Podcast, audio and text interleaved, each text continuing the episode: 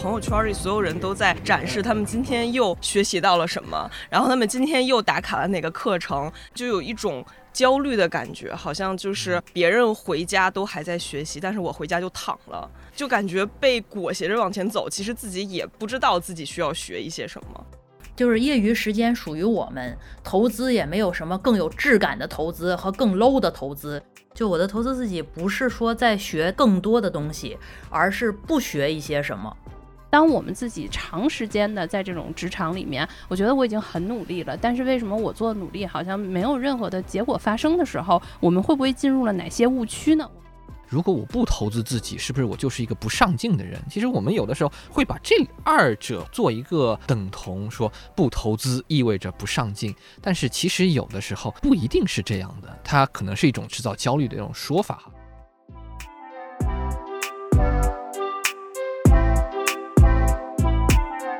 大家好，欢迎收听公司茶水间，我是妮娜。本期茶水间呢，我们要聊的话题是如何有效的投资自己。那相信很多朋友啊都听过一句话，叫做“最好的投资就是投资自己”。这几年呢，我们也确实观察到，身边有很多的同事和朋友啊，不是在进行自我投资的目标规划，就是已经在行动中了，连周末呀、年假呀都在培训中度过，真的是学个不停。那在这个过程当中啊，我们也往往会听到一些实践的反馈。比如说，像一些美好的学习图景，总是不能转化成行动力。上多少个番茄时钟，也管不住自己刷短视频的手。或者啊，是我每天真的很努力了，但是对比别人的投入跟产出，我感觉自己非但没有增值，反而可能还内耗亏损。最可怕的是，如果在二十多岁我找不到自己的投资目标，是不是就是一个不求上进的人？那今天呢，我们就和几位嘉宾一起来聊聊大家关于投资自己这件事儿，以及到底有没有一些有效的投资方法。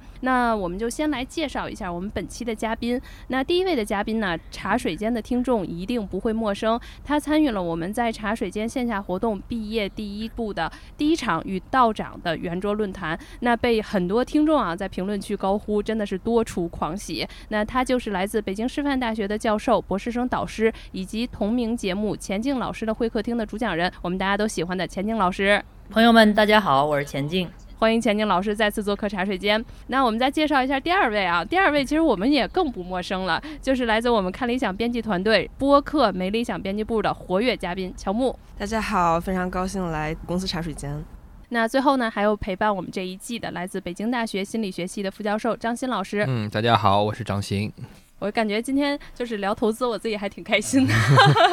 作为一个从来就没有什么投资的人，今天这期话题我自己还特别做了一下个人的准备。就是先聊聊三位嘉宾或者老师的一个故事。我聊这个话题的时候，我真的好好回忆了一下。我是八五后嘛，然后八五其实比较靠后面的那一波。我觉得在我初入职场的时候，大概是一零年左右，我感觉在我的职场的周围好像还没有出现就是那种投资自己的这种概念。那个时候更多的是大家就说，哎，你课余的时间、工作之外的时间可以学一点什么。而且我会觉得这种课外学习也不是每一个。同事之间的共性，它可能都是一些独特的一些爱好，然后或者大家就说啊，我现在在学个在职研究生，但是那个的时候也不是那么普遍性。但是这个确实是近几年才被热议和提到的这么一个话题。所以呢，我知道就我们可能三位嘉宾也有一些年龄层进入职场先后顺序不一样啊，所以也先请大家聊一聊，就是你们大概什么时候听到了自我投资的这个概念，在你们的过往的经历当中吧，最记忆深刻。的或者你们自己做的最大的自我投资是什么？可以先帮我们分享一下吗？谁先来？乔木吧。对我先来，就是我可能离大家的距离是最近的，就是我初入职场的时候，应该是一七一八左右。那个时候，其实我感觉大家觉得要充实自己是知识付费的兴起。就会觉得，其实我好像并没有什么可知识付费的，但是我的朋友圈里所有人都在展示他们今天又学习到了什么，然后他们今天又打卡了哪个课程，他们今天又用什么，就是好像跟自己的职位没有特别大的关系的东西充实了自己，就有一种焦虑的感觉，好像就是别人回家都还在学习，但是我回家就躺了，就感觉被裹挟着往前走，其实自己也不知道自己需要学一些什么。我感觉现在其实还有这种感觉吧。前两年大家都在很流行学编程的时候，不管什么岗位，好像回家都要学一下编程，要不然就被时代抛弃了。哦，我特别有感觉，就是大家都说啊，我最近刷了个 coding，然后我就说啊，就像我们这种 HR 不会 coding 的，是不是未来会被淘汰了？现在现在文科生都得学编程的感觉。我个人的话，编程我实在是感觉学不了。但是呢，就是之前我有一段时间就是打算继续出国读研，就说想把自己的语言给减一减。我也用手账嘛，就其实有给自己列一个很复杂的一个减语言计划，搞了一个打卡表，每天要背单词、看点美剧、听点英文播客，熟悉一下语感，这样子，直到。我朋友有一天拿到我的手账，然后看到我那个打卡之后就震惊了，说：“就是你好奇怪啊，为什么看美剧或者听播客这么快乐的事情，你要打卡，就把它变成一个打卡任务？”这个时候我好像就有点发现，其实对于我来说，我好像有点把一些本可以不用那么费劲的东西变成任务之后，加重了自己的内耗。每天要花更大的时间，下班之后来启动自己，开始今天新一轮的学习。因为我是一个，就是只要给我正反馈，我好像就可以学得蛮开心的人。就其实如果不把这些学习当成这么重大的事情来对待的话，反而会更学得轻松快乐一点。钱老师呢？哎，我刚才听下来说，投资自己好像是课余之间，就是或者说所谓的这个工作之外的一些事儿，是吧？那这个可能对我这个职业比较特殊，不知道张老师是不是这样的？就是我的工作本身感觉就是不断的在学习，在看东西、看文献、看书、写东西。这个工作性质呢，就导致就是我这个投资自己可能比较特殊。就我的投资自己不是说在学更多的东西，而是不学一些什么。就是换句话说，我觉得所谓的这个投资自己，其实还是在自己的这个工作之外画一条线。这条线之外，让你变得所谓在世人看来变成那个不喜欢的那个话叫什么更好的自己。然后我觉得像我这种职业，或者是我自己的目标，如果你让我投资自己的话，我希望能够变成更自己的自己，就是和自我更贴近一些。所以说，我对我自己的投资大部分都是不学什么。超越我这个工作的情境，去体验一下这个世间无限的美好。比如说去做饭、去买菜、去学一些，比如说去打羽毛球、健身，或者说去看一下公园儿那个免费的公园儿等等等等等等。就这些东西都是我理解的，能让我内心更充盈，对这个世界的理解更广阔这一方向的投资自己。我觉得钱老师这一番话就给我们 HR 解套了，就不用学 coding 了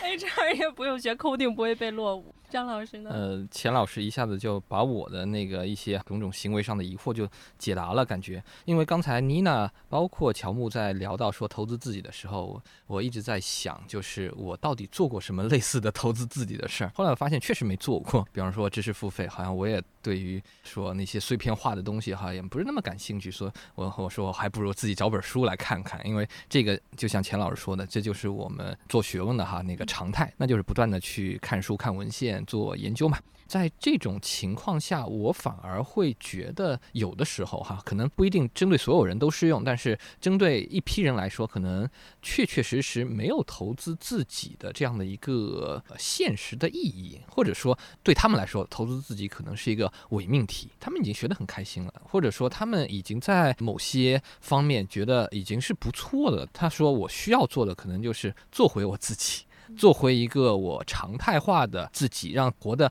可能更加舒心一点。所以我在想，如果硬要说我在投资自己，可能比方说暑假的时候带着孩子出去旅游，我觉得这是一种对自我也是对家庭的投资吧。带着我自己，对吧，去长一长见识。比方说我刚从宁夏那边回来啊，我有生以来第一次看到了沙漠，然 后然后沙漠的那个落日啊，那那些景象真的是从来没有见过，那特别震撼。我觉得一下子人感觉我的视野都变宽了，所以这种我也觉得可能也算一种自我投资吧。我来一个可能就是比较普遍的，跟大家接接地气。就是因为我不是说我大概进入职场的时候在一零年左右嘛，那个时候特别流行的是什么？来华尔街英语了解一下，英孚英语了解一下。就是你走在这个 商场里面，所以真的，我当时是看了他的那个课程，我就进行了人生当中唯一一笔，就是毕业之后重金投资自己，就是华尔街英语。当时在一零年左右，你要报那一套的课程，我大概记下来应该是不到四万块钱。他会根据你的那个就是水平研制一套特别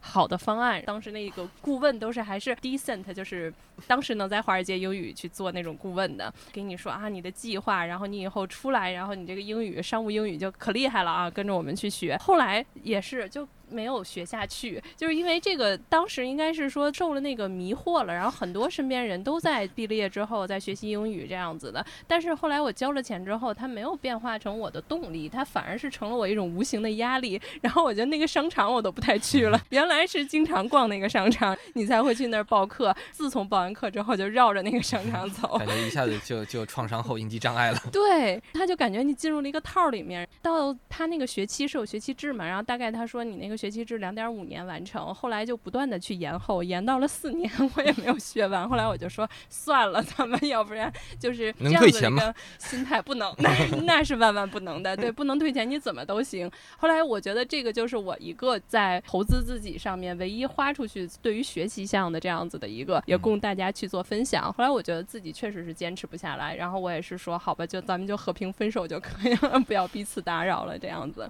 那我觉得再往下来聊的话，想问问，就是我们刚才其实听到张老师，比如说会把带着家庭，然后带着自己去开拓这种，我觉得有点像丰富这种人生的概念。像我跟乔木有一点像，就是这种哎，用知识这样子的去充满自己。那钱宁老师这块，我觉得更给我们的一个例子是，我不做什么，好像是更加能发掘我们自己，它适合一些什么？做减法啊，对减法的一些人生。然后呢，我想问问两位老师吧，你们觉得从我们刚才聊的投投资自己的这个概念上，可以区分成几种？就是你们认为，就是今天如果我们聊这个话题的话，在我看来，哈，就是包括刚才咱们聊的不同的投资的角度，可能有一点点像是，如果我们从马斯洛他的这样的一个需求层次的角度来说的话，可能知识它有一点点类似于是那种比较。至少是第三层的一种需求哈，它是一种个体层面的这样的一种，有一点类似安全啊，或者是 belonging 的这样的一种需求。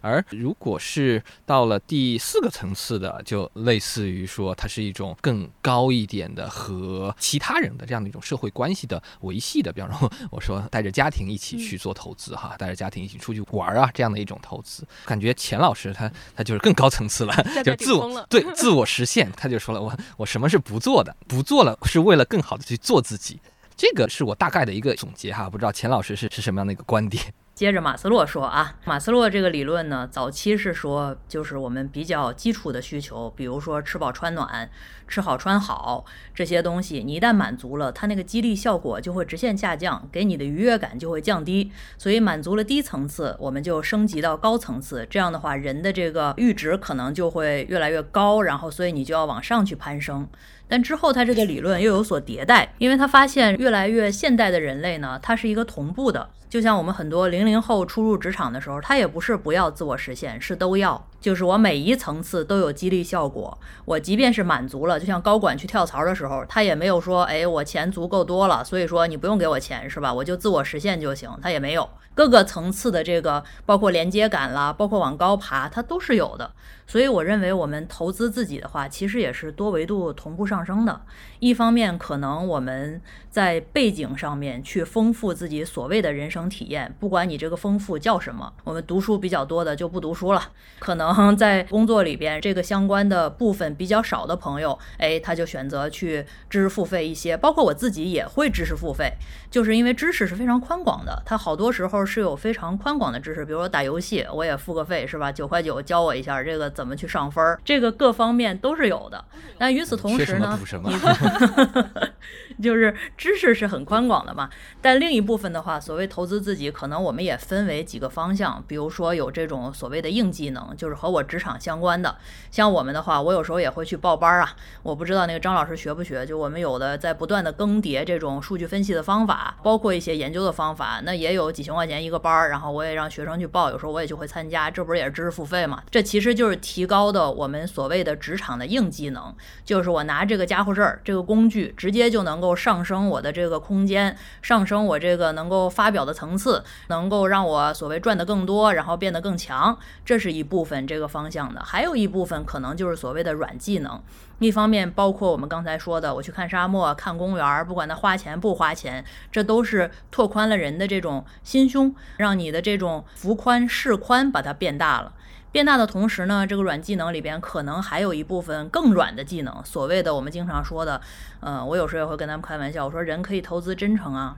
就是这种稀缺的东西，其实都是可以去投资的。比如说善良、真诚、慈悲、关怀这些东西，也可以是在你日常生活里边去投资的。投资你延展到你旁边的个体啊，比如说跟你比较重要的家人，也可以是更广阔的朋友啦，更广阔的世界里边你的陌生人了。其实都是一种所谓可能给你带来好处的东西，都是叫做投资。比如我今天给陌生人捡了一废纸，然后我就觉得，哎。心心里就特别高兴，这是投资吗？这可能也是投资，就是从大到小，从时间的短幅到宽幅，从硬技能到软技能，从这种比较软的是吧？然后所谓的就是投资自己向上的路径，包括人脉这些东西，到更软的啊，真诚、善良这些柔软的部分，人性的光辉，可能都是整个这个范畴里边可以有的这些方面。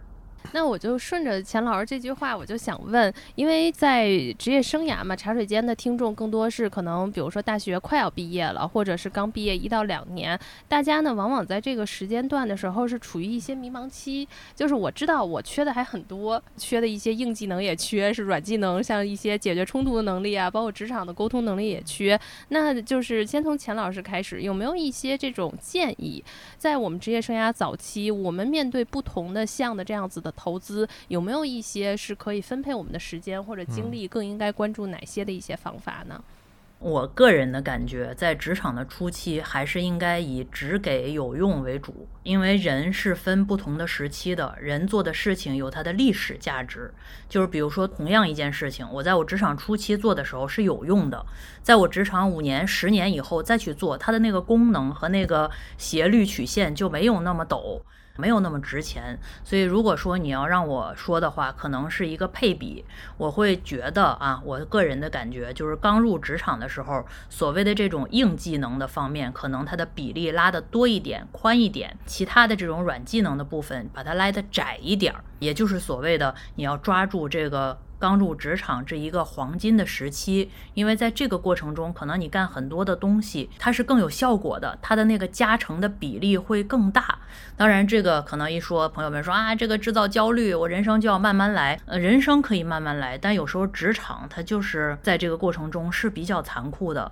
你一旦没有上某一个车，你最后之后落下来竞争的人就是更新的、更有好的训练的，然后背景更厉害的人。这时候你其实。在所谓的这个投资，这也是一种投资，是吧？在这个环节里边，它的那个性价比和那个有用性好像就会降低了一点。如果说大家诉求的是一个职场的攀升的话，那我还是觉得这个投资可能可以去调整一下所谓软硬的比例。我同意钱老师的观点。打一个比方哈，就是如果我们把研究生入学作为一个初入职场的另外的一个类比的话，我就有一点点感到，包括我的导师对我的建议和我对我现在学生的建议都是，可能你在初入。就刚刚开始研究生阶段的时候，不宜去过分的参加各种各样的会，因为各种各样会其实参会也是一种投资嘛。你可以见到各种各样的大佬，对吧？你可以去拓宽你的人脉。但是我包括我的导师都建议说，其实你在研究生的头一两年，你不用去参加那些会，因为你即使参加那些会了，你去认识了那些大佬，或者认识了一些，当然你认识一些和你同辈的哈同学的朋友那没问题。但是认识大佬，其实这个并不会拓宽你的人脉。因为可能你是一个 nobody，对吧？然后呢，大佬每天见无数的人，他不会记住你的。而你现在就是初入，呃刚刚开始当研究生的时候，你要做的是一些硬技能的训练，比方说，你至少你得知道这种英文的写作吧。或者说哦，你的统计分析的这样的一个实验设计的这些技能，你得掌握。所以就是前期一定是多上课，对吧？上课其实这是一种硬技能的积累。所以在这种情况下，就和钱老师说的一样，就是可能初期的时候硬技能的比例是要更高一些，而软技能可以相对的往后退一退。只有当你把自身的这种硬技能给训练好了之后，可能你后续的软技能才会叫如虎添翼、锦上添花的那样的一种作用。而如果你没有了这种硬技能，硬要去跟人强融的话，其实它的效果不一定特别好。第二个就是我对于职场投资的另外的一个给呃这些年轻的朋友的建议是说，就像刚才乔姆他提到了一句话，就是说好像我就觉得如果我不投资自己，是不是我就是一个不上进的人？其实我们有的时候会把这二者做一个等同，说不投资意味着不上进，但是其实有的时候不一定是这样的，它可能是一种制造焦虑的一种说法哈，就是说你一定要去投资自己才能够怎么怎么样。但是有的时候，我们的职场上的升迁也好啊，或者说职场上的这样的一种提升也好哈，尤其到了中期的时候，它是一个特玄学的一个一件事儿。我觉得，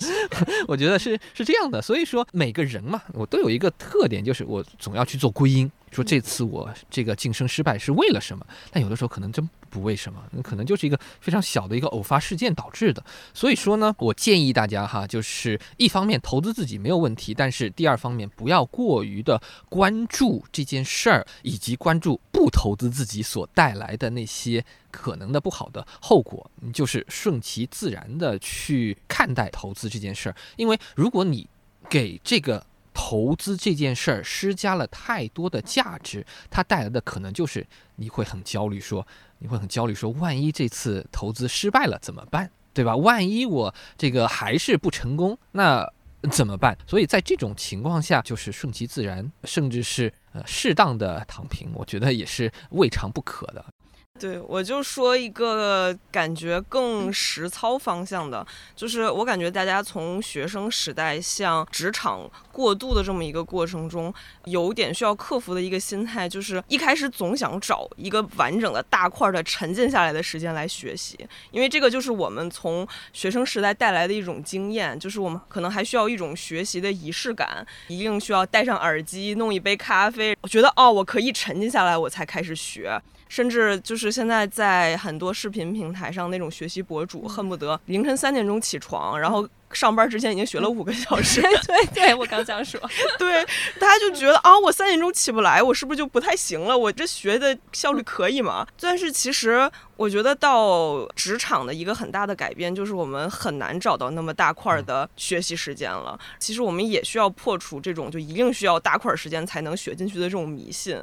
其实我们自己的学习状态改变了，我们的日常的一些生活状态改变了。其实我们的学习方法也要随着自己进行改变，就是有可能，比如在通勤的。路上，或者每天回家之后，根据自己好像今天觉得哪个地方我好像还是糊弄过去了，或者就是顺过去了一些地方，可以进行一些工作上面的延伸。其实这些也是很好的自我投资。一边做家务一边听茶水间，对，充实一下自己的职场。我刚才觉得乔木那个例子还挺好的，说很多那个学习博主，我身边有不少的朋友说，当时不是比如说中外的很多优秀的 CEO，他们都是凌晨四点起床嘛，说四点起床开始健身，然后看。邮件对吧？看客户反馈什么的。然后我身边真的有朋友就是践行，他四点钟起来，他就是坐着。他说我怎么是找不着真的事儿干的？所以他很难很难坚持下来。就是他坚持一天，他可能说哎我临时学个英语还行。第二天他可能说哎我看一个什么，但是他没有那个目标。所以我觉得又引申到下一个，其实我们就想问的，就是说可能像这些大家都说精英式的那种模板，对吧？他们对自己的人生的目标好像就很坚定，然后。然后我需要做什么？但是尤其是像我们有一些迷茫的时刻的时候，我就找不到那个目标。所以就算我坐在那儿了，咖啡倒好了，对吧？小闹钟也上好了，我应该干点啥？那这个来讲的话，大家是在工作当中是怎么找的呢？我想先问问乔木吧。我觉得可能因为我的工作还是有一些特殊性，就其实每天。看到的这些新闻或者一些社会议题，对我来说都可以化成工作的一部分。但是，就是我从这里面也有感悟，就是很多时候我们觉得浪费掉了的时间，其实是我们刷短视频、刷一些社交媒体，感觉时间过去了，但是我自己没有任何收获，就会有一种我好像。浪费了我的时间的一种无力感，但这个其实是因为你就相当于这些信息就从你的大脑里面流走了，没有对你产生影响，你也没有对它进行消化，所以它跟你的生活没有产生任何联系。但是其实如果你对它进行消化的话，其实没有任何时间是浪费的，不只是。打开知识付费的时候会有收获，就是你可能进行一些日常的这种新闻或者一些社会事件，也会对你有所收获。其实再延伸到我们可能其他行业，就是我们试图在业余去找一些课程上，或者学一些语言，就是为什么我们觉得学了之后就好像。白学就是，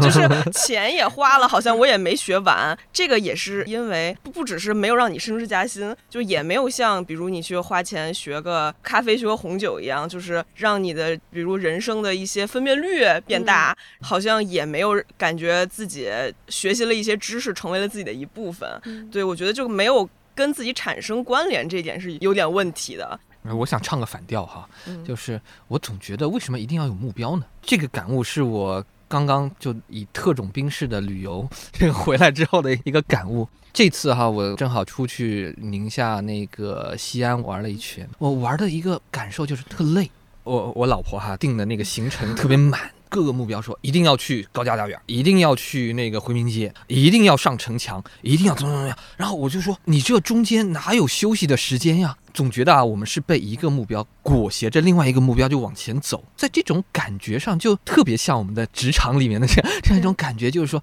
今天我就初入职场，明天我就要中层，后天我就当上 CEO 了，就这种目标，或者说我有一件学英语，我立刻英语就专八水平，或者说我英语就要立刻能跟外国人对答如流的那种感觉。但其实有的时候，这样的一种做什么事儿一定要有用，所以在这种情况下，没到某个地方，你就等于没没去，你没去什么回民街。你等于没去西安，没上城墙，就等等于没到什么地方，对吧？所以在这种情况下，带给我们的肯定是无限的焦虑，因为很多时候确确实实你做一件事儿，它不是立刻能够见效的，甚至它的效果可能是在几年甚至十几年后，等你翻看照片的时候，哦，我去过那个地方，啊，那个地方可美了，现在可能不一样了。所以在这种情况下，它带给我们的焦虑感其实是很深的。所以有的时候我反而会建议大家不要给自己设定那么密集的目标。我不是说不要设定目标，设定目标肯定是好的，你可以设定一个长期规划。但是你设定那么密集的目标，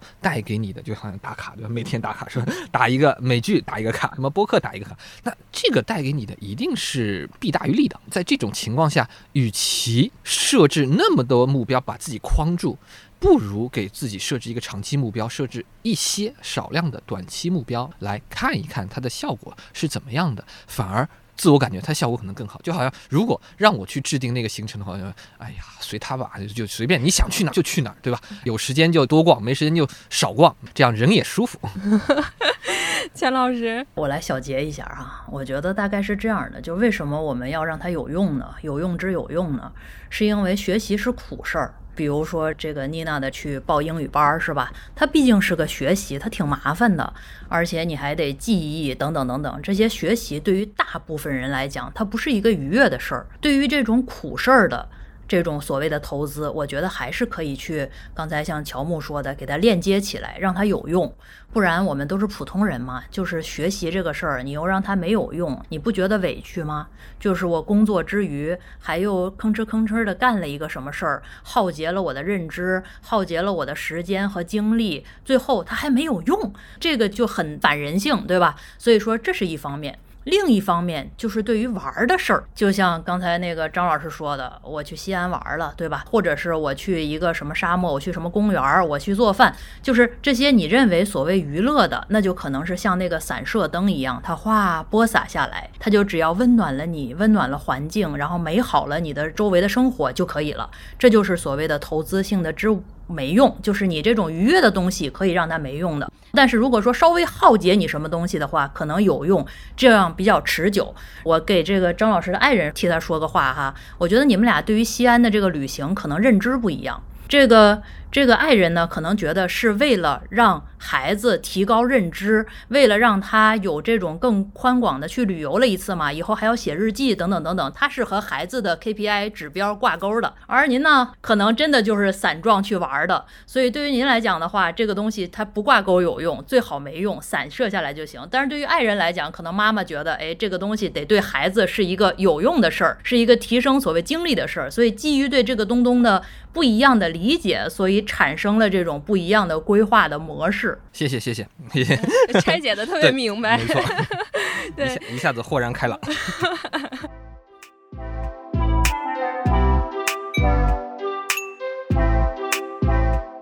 我觉得就是钱老师说到这儿，那也是我觉得引发了一个，就是我们对于这个个人投资啊，我觉得当时是巴菲特吧 说出来这句话，最好的投资就是投资自己啊。那投资刚才就是两位老师，包括乔木也提到了，就是我们还是期待有用，尤其是在中国的境下嘛，我们做做点什么事儿都想看那个指标，它以什么样的东西我可以去衡量。就是也想问问几位老师，从像张老师这种投资心理学，对吧？然后如果我们拿到真的是自我投资来看的时候，刚才两位老老师说了，有长有短，有的是短期投资，有的是长期投资。我们应该拿什么心态或者视角来看待这种不同的投资？那尤其是当我坚持不下去的时候，或者有没有一些例子做一些参考？钱老师先来。我觉得之所以坚持不下去，还是在计算。之所以还在计算，就是还处于这种投资的初级阶段。之所以计算，你就是害怕亏损嘛，就是你没有那么多，所以说你害怕亏了，亏了你就更没有了。有的少，那么这时候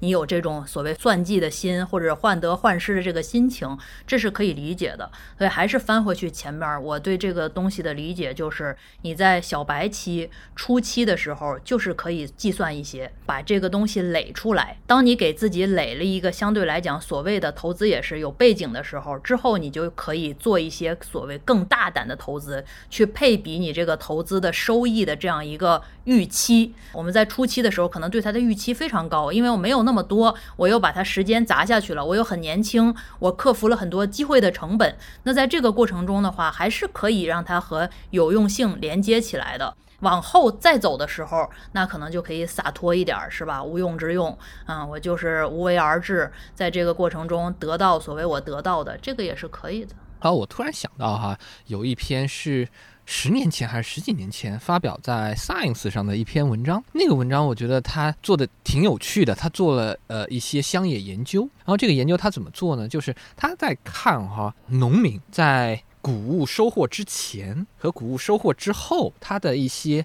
认知。功能或者认知任务上得分的变化，结果发现就这些农民哈，在收获之前，他们的认知是相对分数是比较低的，而收获之后，他们的分数是有了一个提升。科学家或者心理学家哈，他怎么解释这个结果呢？就是说，其实你的这种谷物的丰收与否，非常占用农民的认知资源。也就是说，他们会在，就像刚才钱老师说的，他会算计。哎呀，我要这次这个谷物没有丰收怎么办呢？所以在这种情况下，占用了他过多的认知资源，所以导致他在丰收之前、收获之前，他的这样的一个认知是下降的。而呃，收获了之后啊，没有了，感觉无事一身轻的哈，这种东西都已经放在那儿了，所以他的认知会上升。其实这就折射出一个问题，就是当我们在说自我投资的时候。其实我们就有一点点像是刚才我说的那个农民，也就是说，当你没有投资，呃，或者说你投资还没有见到效果的时候，你往往你特别占用你的认知资源，你你会去想，我这个投资到底值不值？我这个投资是不是会收到我预期的效果？这样的一种焦虑反而会影响你的实际的效果。你不如就是投资了就投资了，对吧？然后做了就是做了，我们就静待花开。这是一个例子哈，然后第二个例子也是在香港，他们拍了一个纪录片，纪录片就是让一些富人然后去尝试当一天底层的这种市民的那种感觉，就是某个地产集团的 CEO 哈、让让他去说，你就去住一天龙屋，你就去感受一下这种底层的他们是怎么生活的。当时那个 CEO 还信心满满的说，以我的这样的一个聪明才智，对吧？那我肯定肯定没有问题啊。结果从早上五点就开始什么收垃圾呀、然后去拿去卖呀、然后发现他过完一天之后，他说我真的在那一天里面，我什么那种高级的这种认知物我都没有做过。说我这一天每时每刻想的都是我要怎么去挣下一份的钱。这个我觉得确确实实是一个一个问题哈。就比方说，再回到我们刚才说的投资心理学的一个问题上，就就是说，在这种情况下，你怎么去叫做有效的利用你的认知资源去做好最优的决策？其实有的时候挺难的。我觉得一会儿这个可以请钱静老师聊一聊，对于这种机会的识别和机会的选择。不过我们也想要听听乔木，因为乔木，你觉得你自己现在是在人生投资的哪一个阶段？现在心态是怎么样的？对于自我投资，我感觉我的阶段好像一直没有到达这个需求的下一个层次。我感觉我的心态还一直挺平稳的，有一种感觉就是现在可能没有人再去看一些成功学书了哈，但是还是有的，只是啊说你不对看了。对有可能，有可能。与之相对呢，其实是在社交平台上一些其实也是成功学的帖子，大家都很喜欢看。但是其实看多了之后，发现它好像还是对那些成功学书的一种再消化。我们当然可以算计，并且那些成功学的书，它也不是，比如方法什么也不是错的。问题是在于它的那个年代已经跟现在有很大的不同了。就是我们在算计的时候，一定对自己的这个预期还是要把握好，就是在一个比如之前。可能再往前几年，那可能就是一个像电梯一样上升的时代。那样我们就是付出多少，收获的预期就跟现在付出多少收获的预期肯定是不一样的。就是我们也不要用前人成功的一些成果来要求自己。对，哎，乔木提到这个问题，其实我还挺想问问两位老师的，就是说我们投资是不是也有一个时代的这个局限性，对吧？有的时候就是顺应时代，它可能是一个与时俱进。那我们现在有一些投资，是不是也应该顺应时代，与时俱退一些？对，因为大家感觉好像我现在投资什么都不能有一个，比如说嗯投一个出两个的效果了，在这个时间段，不知道这两位老师怎么看？现金为王，就是现在理财也不行了。嗯，在那个股票的这个里边有一个说法叫做穿越牛熊。真真正正你能够有一些自己的判断，无论是技术流还是你各种各样的这种所谓的流派，比较厉害的人是可以穿越牛熊的，就是无论他是牛市还是熊市，基本上都能在里边赚到钱。因为对于个体来讲的话，当然一方面，如果说啊，他一下三千点，然后每天往上涨一点，涨到五千点，那这当然是非常理想的状态，就是你闭着眼扔下去都能够赢，那这是一个非常理想的坐电梯投资的这种方式。但是是大部分的时期，你可以拉出这个时间线去看，大部分时期还是高高低低的，而且即便是在所谓的牛市往上走的过程中，那也有相当一部分的股票是往下走的。所以说，你这个人。一方面，大的背景当然是非常重要，但是我觉得也不要过度的，就是哎呀没有办法啦，不期待了，然后就这样了，就完全保本了。我也不是完全赞同这种大的，尤其是对于年轻人来讲的这样一种论调，因为你从二十岁到三十岁就活一次。就是我们不管怎么说，即便是在任何形式的熊市也好、牛市也好，你这个二十到三十个阶段是属于自己的。等你再碰上什么阶段的时候，你到了五十，到了四十五，这个也是就你就过去了。所以我们还是尽量的，即便没有大部分普通人都是这样的，你没拿到一手好牌，没有拿到一手精品的牌，但是希望能够出的还可以。就是我们现代世界的这种所谓的投资，肯定也不是跟别人比较的，不可能放到那个巴菲特那个时代。但是我们有属于自己的时代，在这个过程中还是可以去经营的。我不知道大家理解理解里边的成功学是什么意思？我觉得有的时候成功学也是一种傻劲儿，就是你能够知道我这个投资没有那么。显而易见的收益，我就是一股脑、一门心思的，就是想做这件事儿，爬起来就想，睡觉之前也想，那种内心冲动的这个欲望是人类进步非常重要的源泉。就呵护自己的欲望本身，那种原始的想变好的，对钱的憧憬，对于这种身份地位、成功的憧憬，我们可以不成功学，但是对于这些东东的憧憬，还是可以去呵护一下的。这个其实也是对自己非常重要的投资，保养好、呵护好自己那种作为年轻人的野心和冲劲儿，或者说我们说的悬一点叫做志气。我经常说，年轻人要保留志气，还有锐气。这个也不是年轻人了，你会看到人活着活着，很多人就暗淡了，就是包括这个这个老了也是，是吧？就是四五十、五六十、七八十都是一样。你看那个公园里边有的那个大爷大妈是非常有志气的，有冲劲儿，那个精气神儿十足，那就是人的一种生命力。我是觉得，不管什么时代里边，投资自己或者是在投资的这个路径上面保有一定的生命力，它不是说对于你收益好，是对于人综合的这种人生生命体验非常的好，这也是一种收益。我同意钱老师的观点，很多时候这个时代你是没有办法去改变的，而你能改变的那就是自己，或者说不是去改变，而是说你能够决定的那是你自己的这样的一个心态。所以在这种情况下，一方面保持自己的志气，另外一方面适时的你可以去蛰伏。蛰伏不是说，就像我刚才说的，不是躺平的那个意思了，而是说保留你的那份热情，为下一次的东山再起，或者说为下一次的绽放积聚你的能量。对我也是非常同意两位老师说的，就是其实找到自己有欲望并且愿意去做的方向是一个非常好的事情。其实更可怕的呢，是大家在这个潮流之中的一种盲从。就是有点像是我们在学生时代，好像就很乐意去买那种上一届考得很好的学长学姐的读书笔记，但其实买了之后，我们就会知道根本没有用。但是呢，反而我们就是结束学生时代进入职场了之后，更容易去相信一种读书就是成功读书笔记的变体，别人的成功经验，其实在这里它跟你的需求匹不匹配，很大概率是不匹配。对，所以其实最最重要的还是知道自己需要的是什么，就是知道自己的承受能力在哪儿。比如你想要赚钱，就是想要去比如投资基金、投资股票，但是你又知道你的。对于这个钱的承受能力是很差的，就是你可能很难接受你辛辛苦苦攒了好几年的钱进入股市，它就变成了一堆数字，有可能是永远的变成数字。那那样的话，有可能就需要找一些其他的办法，就别投资了。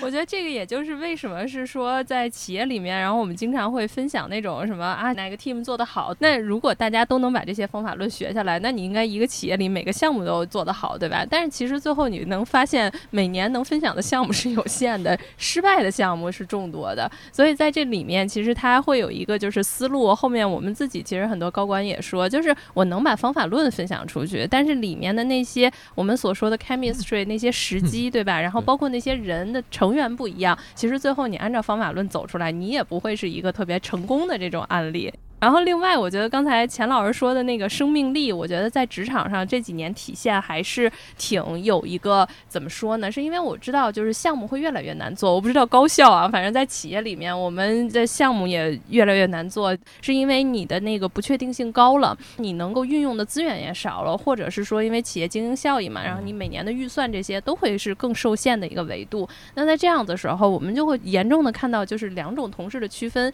一种同事，他就是老跟以前比，那以前过好日子过惯了，对吧？然后现在一接项目就说：“哎呀，这个项目不好做呀。”所以他的项目的痛调就是 从这块开始的。但是还有一种同事，他就是那种生命力的旺盛，行，没问题，咱来，咱就看。他就是从开始的话，他就能把团队的氛围调得非常积极，然后他就只看说：“哎，那我们到现在来讲的话，是不是能转换思路，做一些就是小而轻的？我们不追求那么增长式的，那我们能不能以一种很聪明的事情，然后去完成这种项目？”所以我们能看到这样子的话，他也关注到了你的这种职场上的表现力，对吧？你跟其他人合作的时候来映射出你的那种活跃度以及你的积极的那种心态。那相反的话，我觉得到后面我们其实也能蛮能看出来，在职场的发展以后的项目的机会，对吧？然后大家愿意跟你配合的这种，你拿到的后面的机会其实是不一样的。就是说到这块的话，我们再往下，其实想聊一聊，我们近几年会听到一种概念，尤其是在职场上面，然后也是组织里。开始强调的就叫终身学习、终身成长，大家有没有听到过？就像刚才钱老师说，本身学习就是很痛苦了，但是好像从终身成长这个概念开始，企业当中也不断的要说我们要 reskill 这些员工，对吧？我们都到了这个数字的时代了，大家每一个人都应该具备这种数字的生产力。那其实看起来这种痛苦而绵长的学习，它就要跟随我们一生了。钱老师，首先我们要作为职场人来讲的话，因为您也是做组织心理嘛，我们应该怎么去看待现在这种企业呀，包括现代的这种职场？它就是要求我们每一个人可能都需要这种终身成长的概念。但在这里面来讲的话，我们一部分肯定是不情愿，但是我们在这种不情愿当中，我们应该怎么样去适应这样子的职场，或者怎么样去看待它呢？首先，这个可能和一个大的生命体的背景是有关系的。据说日后我们都得活到一百岁左右，就是生命整个的这个线条拉长了，以后可能是一个所谓的百岁社会，对吧？那么我们对于职场也好，对于组织也好，包括对于我们所谓的职业生涯的这种规划和计划也好，可能都和过往的任何一个时代是不一样的。也许我们每个人都会有不一样的职场人生，有好几段的职场的规划，大概撒下去的话，就是这么一个感觉。同时，你说到在一个这样的大的背景下，哎，我们要终身成长。我还推荐过这本书，这是一个德韦克的书，它里边讲的倒不是说纯行为的东西，它更多的讲的是一种思维模式。它里边说到了一种固定型思维模式和成长型思维模式。在这个成长型思维模式，就是有点像我们平常说的那种积极注意力偏好。你说的在职场里边，我们人到底是碰到一个事情的时候也好，或者困难也好，我核心想的是要在这个阶段上更走一步，还是想的要归因到一些我不可改变的事情上面去固步自封自己？比如说我们碰到一个困难了啊，比如说我今天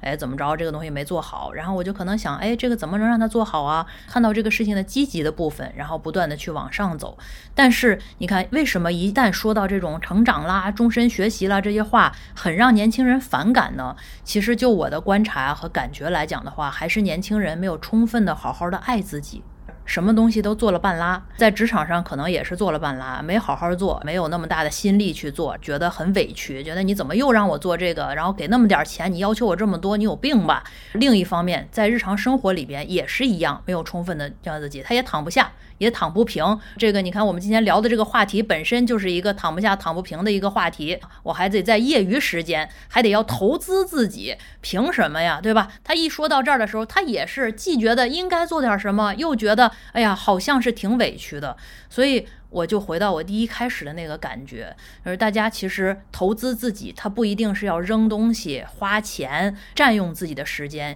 有时候你也可以去留白思考、留白生活，少做一点儿，让着自己一点儿，哄着自己一点儿，没事儿的时候拍拍自己，哄哄自己，是吧？你今天充分的看见和面对自己的需求，哎，咱们就是累了，那累了就什么也不干，行不行？我喜欢干什么？喜欢打游戏，打打的时候充分的打，好好的打，不要有愧疚感。我们现在是打了游戏，好像 low 了，然后刷了个短视频，好像又害怕别人听见我的声儿，觉得他好像在这无效成长，又刷了短视频了。我觉得大可不必。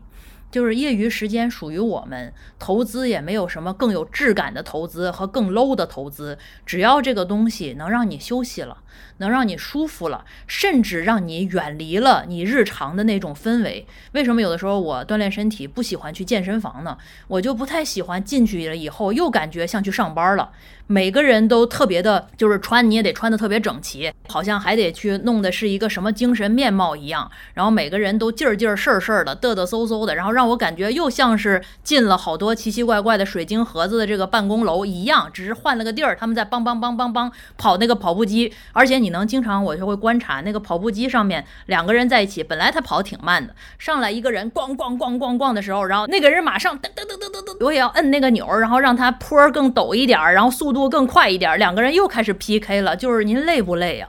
咱不是去投资自己的健康和身心的愉悦了吗？你就又把自己在另一个和工作完全没有关系的场域里边又拉起来了。那你想，你这种委屈感它是会累积的，它不会消失啊！你这种委屈、愤怒、不安、不平静，是会再到我从健身房走出去了，我不是一个全新的自己，我是一个更竞争，就是哎那刺儿更尖利了。到办公室的时候，你说我看着谁扎谁。这个对职场能好吗？我不太懂啊。所以说，我觉得每个人当然有不同的方式，有的人真的能在这个环境里边，他找到亲人也是可能的，对吧？但是就是每个人有不一样的方式。我们在自己超越了职场这个边界之外的时候，当然现在也比较模糊，对吧？超越了边界之外的时候，尽量的还是宠着自己一点，哄着、让着、爱自己。这个时候，其实你会看，就是尤其是亲密关系啦、家庭生活了，他过得比较优渥的人。在职场上面是更容易，人家说了一个什么？他说：“哦，好的，可以去试试看，是吧？”你说你没把自己过明白、过好，然后带着一身的愤怒和委屈走出来的时候，进了那个职场，领导没说你什么，你都给他一大耳贴子响，大概是这种感觉。我觉得就是经营一个所谓投资自己，不如说是爱自己的一个域和场。在这个愈合场下，把它延展到职场里，这样你就像内心要溢出蜜糖来的时候，那你就很容易有一个好的微氛围。在这个好的微氛围里面，也更容易去达成你在职场主业上面的真正的所谓投资的效能和效果。觉得钱老师把大部分都讲完了，然后我可能就补充一点吧。顺着钱老师刚才说的哈，就是爱自己这样的一个角度来说的话，其实投资自己，第一，它是爱自己的另外的一种体现；第二，当我们提到终生学习的时候，如果觉得特别累的话，那可能是你没找到你真正热爱的、你想学的东西。因为可能钱老师有感觉，就是作为高校的老师来说，其实你差不多，你真的是在终生学习。你每天都要看一些新的研究的进展，你每天都要去接触最新的这样的一些研究的成果、研究的方法。比方说，现在之前可能我们做心理学的研究很多是用问卷呀之类的，但现在啊 AI 出来了，对吧？有那种什么 AI 辅助的这样的一些研究的方式了。那这个是不是我们也得学？可能在我上学的时候，那个时候什么脑成像的技术还没有那么的流行，但现在几乎是心理学研究的标配了。那是不是？脑成像的这些我们也得学，其实这个确确实实是一种终生学习的另外的一种体现。而真正热爱研究、热爱心理学或者热爱各种各样学科的哈，你们可能会乐在其中的。而如果会觉得终生学习这个概念特别的难受，那可能意味着你的目标或者说就是你要学的那个内容，真的不是你特别想学的。比方说到退休的时候，会找一个自己。乐意去做的一件事儿去做，你不会说找一个说我都不乐意，我还要再去学，对吧？这个以退休为例的话，就其实在职场上也是一样的。如果你发现某件事儿我学起来特别费事儿，可能我给你的建议就你可能不要学了，你换一个能够让你感到开心的那件事儿去做一些投资。可能这个投资哈，还是一句话，它不是短期能见效的，它不是短期内能够让你看到说哦，我能够提升。它来使用或者提升我的 KPI 的，但是可能在长久来看，可能你投资的是你的健康，投资的是你的快乐，这个我觉得也是可以的。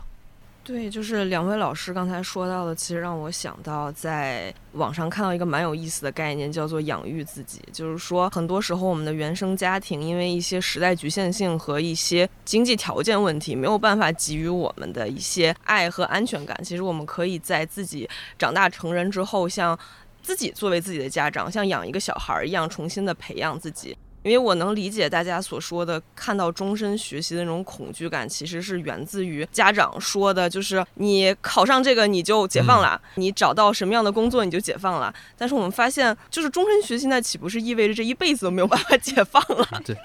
对，所以就是其实我们现在所说的是，在很多学习。或者充实自己的过程中，这个过程本身就是有幸福感的。对，没错，就是我们很难感受到这种幸福感，只是因为我们就是刻板印象一直觉得这种学习就一定是一种苦工，我们挨过这个苦工才能得到幸福。对，其实我们是可以自己养育自己，自己给自己提供一个更有安全感的环境中来发现和感受到这个过程中的一些幸福。对，没错，其实这个就和心理学当中常说的内驱力和外驱力的区别是有关的。如果你真的就自己特别喜欢的那个，激发的是你的内驱力嘛，就由内驱力所引发的你的这个行为，你一定是在不管是你目标达成还是在达成目标的过程当中，你都会体验到的是这种幸福感的。而如果是外驱力，就是你你做完这个你就解放了，对吧？学完了你就可以去玩了。这种以外驱力驱动的行为上，你会。把这个目标的实现的过程看作是非常痛苦的一件一件事儿，因为你需要调动自己无穷多的这样的一个认知，对吧？去实现这个目标。当然，实现目标了之后，你可以感受到片刻的轻松，但轻松之后，那可能又是另外一个外驱力又来了。所以，同样到投资自己里面也是和我刚才说的是一样的，也和我们之前说的那个实验的结果是一样，就是说你在这个丰收之前，你永远感受到的是特别占认知资源的这样的一种痛苦。对我自己举一个例子，就是去年的时候，然后我自己在那个考英语嘛，平时也在外企工作嘛，应该你会觉得还不错。但是其实你真正到这种考试面前，你还是得这个蹲一蹲，对吧？你也得学一学。所以从开始我就是陷入了这种外驱力的这样子的魔咒里面，那几个月好焦虑、好痛苦啊！因为那个时候的目标就是说啊，我要考这个考试，所以以考试为目标的话，然后你进行这种复习。虽然都这么大了，但是我一提起来要学习的时候，在我脑子里出现的就是，哦，好，我这个英语书要放在这儿，这个上午得三个小时坐满了，然后下午三个小时坐满了，晚上怎么也得做点阅读。这个你看，我都是这么成熟的一个职场人了，在当你说学习的时候是这样子，所以我就如此痛苦的过了三个月，最后还没考过，你知道吗？就是就是在焦虑的什么过程当中，然后没考过，然后当时还安慰自己说，哎，没关系，我不用花家里的钱重考，我可以自己给自己买单，然后。然后重新考试，但是他还是没有过，你知道吗？就是不建议大家说，我考了两次，但是那个分数都不是特别能达到我自己理想的分数。在去年我就放弃了，我就说别逼自己了，就把自己逼到一个地步，精神状态也不对了，然后这班儿也上不下去了，还怀疑自己，说哎，我是不是都三十多了，我不行啊？就是因为一个考试。后面的话呢，我就换了一种学习思路，我就说那干脆这样吧，我把时间延长，对吧？我觉得就是以年为单位，我来学这个事儿是不是更靠谱一点？所以就像乔木似的，就是说我可以在 YouTube 上，然后关注一些我自己喜欢的博主，去找一些我听得下去的课堂，找一些那种老师，你看着他不烦，他给你讲东西，然后你可以去梳理的那些东西，开始这样子。所以就把这些东西去融入到我的生活当中了。这样子的话，我大概过了一年的时间，后来呢，就到前一段时间了，我还跟小允说的，我说哎，没关系，报一个吧，然后就看看自己过没过。哎，就这样子，就没有花什么特别硬的一些力气，然后最终哎，这个考试就结束了。本身是特别痛苦的那个经历，在你放到一年的时间里面去，你给自己一个充分的缓和期，你去选一点你最合适你的方式。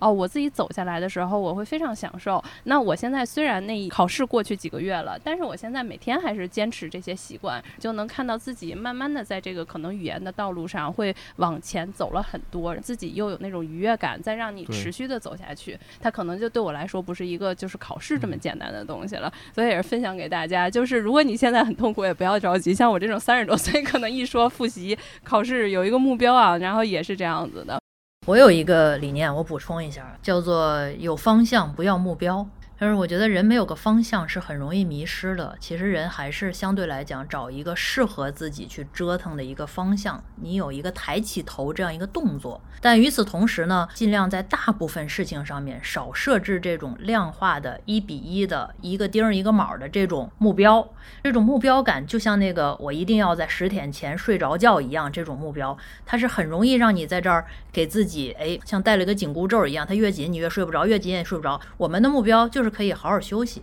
好好休息，你就躺下好好休息，然后你就有一个抬起头的动作，而不是看着脚下，看着脚下很容易绊倒，抬起头就容易往前走，大概就是这么一个逻辑。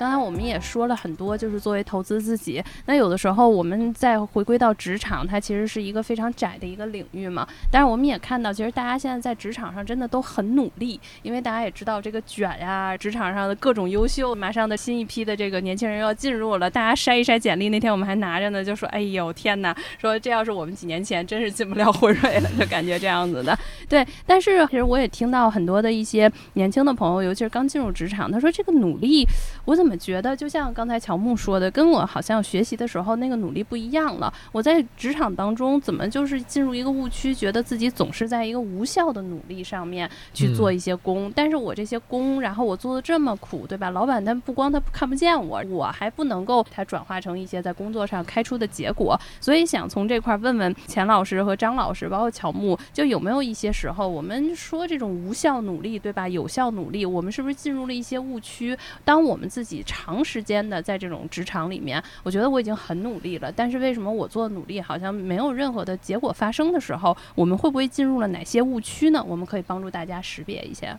嗯，钱老师先来。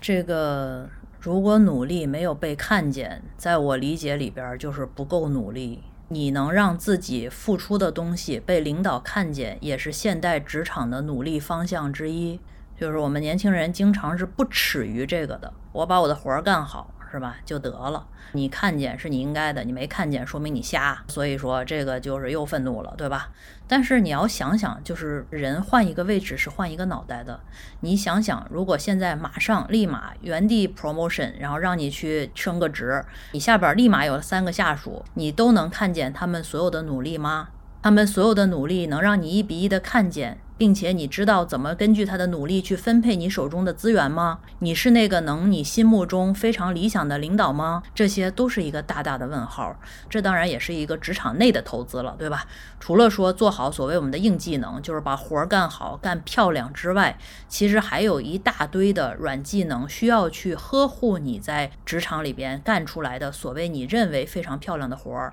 比如说我们经常说的投资向上管理，对吧？那你要帮助。你的领导知道你干了哪些好的事情，并且能够把你的事情落地在你的团队里边、项目里边，把它最后产生出来这种努力的效能，这是几个阶段的事儿。努力本身一点错都没有，你不能说我努力了没有成果，所以努力是个王八蛋，我以后不努力了。这个线条过于简单。我们读了这么多书，你要顺着它往下走一点。我努力了。产生了一个什么东西？我要把我的东西送到那个流水线，送到那个流程上，让它见到最后的成果。在这个过程中，可能就超脱于自己了，就等于你从自己做事儿变成了大家的交互。在这个过程中，你要锤炼的是，可能就是这个交互的效能了，对吧？你一比一的能让人看到你的努力，能让你的努力和别人的努力之间不冲突，尽量这样让你的努力和别人之间产生一些化学作用，然后产生出一个一加一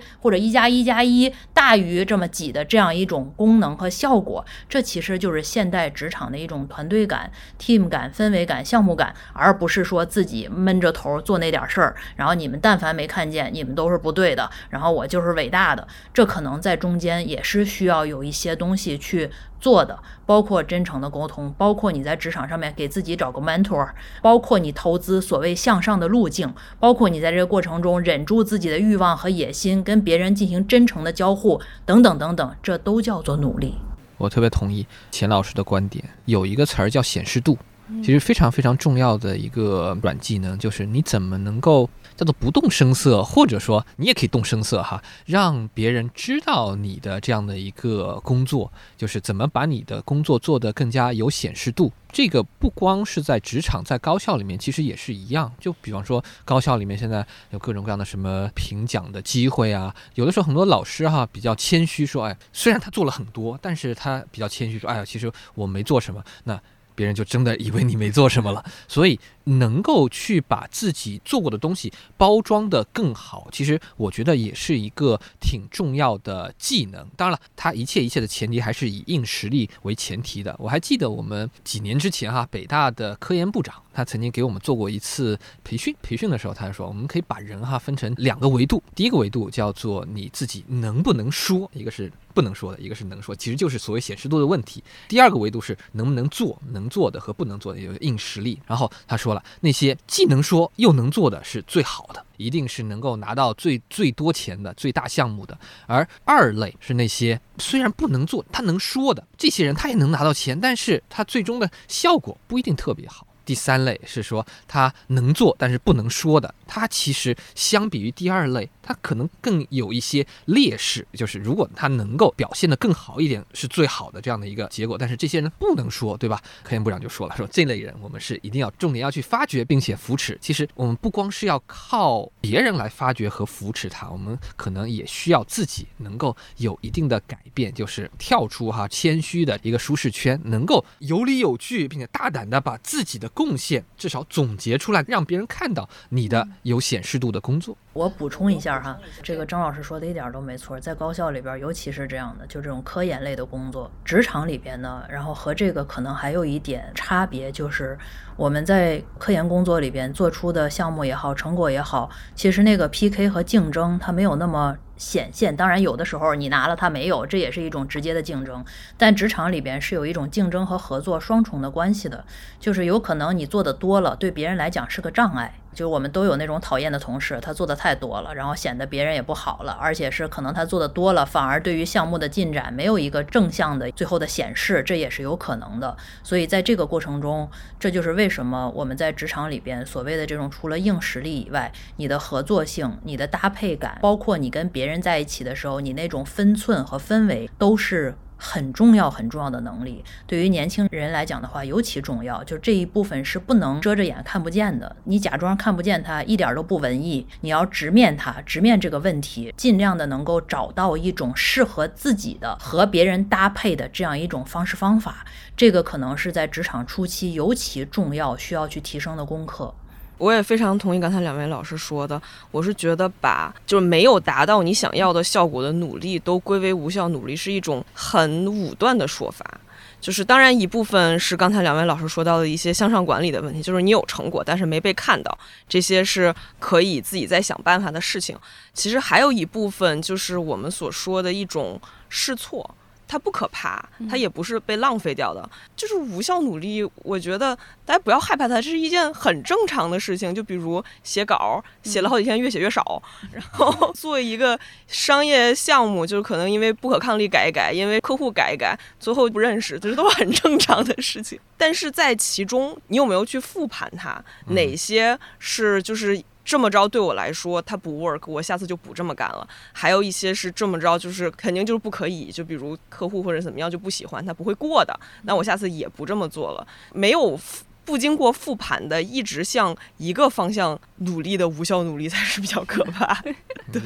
那叫不撞南墙不回头。是的，是的，是的。其实我们作为 HR，我觉得刚才两位老师，包括乔木说的，其实我们在职场上都有特别深入的观察。首先是啊，我觉得大家有一个误区，就是现在的年轻的朋友们真的脸皮儿好薄啊。就是做事儿，其实有的时候我们都觉得那个韧劲儿是非常好的，但一到夸自己的时候，就是说，哎，总结起来，对吧？该夸自己了，怎么一个比一个脸皮儿薄？然后就是有的时候那个显现度在职场里面确确实实它不是很高，所以在这个时候，我觉得第一个来讲的话，就是真的认真好好的总结自己，好好的夸自己，我觉得这个心态是真的要掌握的。那么还有另外的，其实我们观察到有几类是一些努力的在职场上的误区。首先我能看到就是身边有很多新入职场朋友，他们是那种收藏派的努力。比如说，大家但凡在茶余饭后提到，哎，我最近读了什么书，看了什么推送特别好，包括向你询问的一些这种建议的话，他就永远是进到收藏夹或者落到书架上，然后就静静的等待落灰。他很少你再去问他的时候，你看了吗？包括这些，他就是记的时候非常全，就是你得都告诉我啊，你最近读了什么，然后就开始记。但是记完了之后，他就觉得这件事情就过去了。还有一些，比如说，就是你给了他的这些建议，其实到后面他也没有就是形成一个很好的 action。所以久而久之，大家对于这种分享啊，包括可能他在对问问你问题的时候，我觉得他得到的这些建议跟反馈就比较少了，因为你总是认真的浪费了自己的时间和别人的时间。第二一个，我会觉得就是最大的一个误区是什么？就是有很多我发现，尤其是开头走的非常好的一些朋友们，大多数在后面的一个误区是说，他觉得自己很努力，但是我们其实从 HR 啊，包括老板的角度看到，他就是在为自己得心应手的一些低阶的工作而沾沾自喜。但是他没有在职场上能够靠努力成为他高配版的自己。他在做项目的时候，他有了这一招灵啊，他老使这一招灵。你看到他后面的持续的一段时间，其实他在做重复的一些项目，他没有把自己真正能往他就是说这个能力的短板上面再跳出来一层，而是永远做的一些重复类的一些项目。所以他就说，哎，为什么我前两年可能这个 KPI 啊绩效奖金拿的还挺高，但是这一段时间好像老板对我的工作是不太满意的，因为这个时候大家对了你有一个新的目标和一个新的要求，所以在这个时候，我觉得作为 HR 可以给大家一个建议，就是说做最好的事情是应该培养自己团队当中把你的技能教出去，因为在教学的过程当中，你自己就真正的拥有了这个能力。与此同时，团队里还有人能干你的活了，你就可以跟老板说，哎，老板有没有新活，对吧？我可以发展自己。所以这样子的话，我们就不会处于一种无效努力的误区。这个是我们在职场观察当中可能会比较好的。那我们今天洋洋洒洒也聊了非常久了，然后我们也知道今天是我们录音的时候七月五号，应该是我们像 Pfizer 啊，今年的新人就刚刚昨天做完了这个入职的培训。那我相信也有大批量的二零二三年的应届毕业生，应该在自己的职场上开启了一个新的旅程了。那想看看三位嘉宾，然后可以送给我们职场新人哪些祝福吧？关于自己个人投资、关于成长的。那先从钱老师先来。我祝大家有爱、有钱、年轻富裕。好，听着就高兴。呃，我祝大家职场一帆风顺，如果不顺，那可以积蓄力量，静待花开。我觉得就是大家在一开始发展的时候，其实不用过多的关注旁边的人，其实多关注自己，就只要你的努力对得起自己，就非常厉害了。好，那谢谢三位嘉宾，也期待大家在各自的职场上可以一帆风顺啊。然后如果不顺的话，就多听我们茶水间，因为每一个人都值得一个健康和快乐的职场。那感谢大家，然后如果有留言的话，也可以在评论区跟我们一起互动。那今天就到这里了，谢谢大家，拜拜，拜拜拜拜，越听越顺。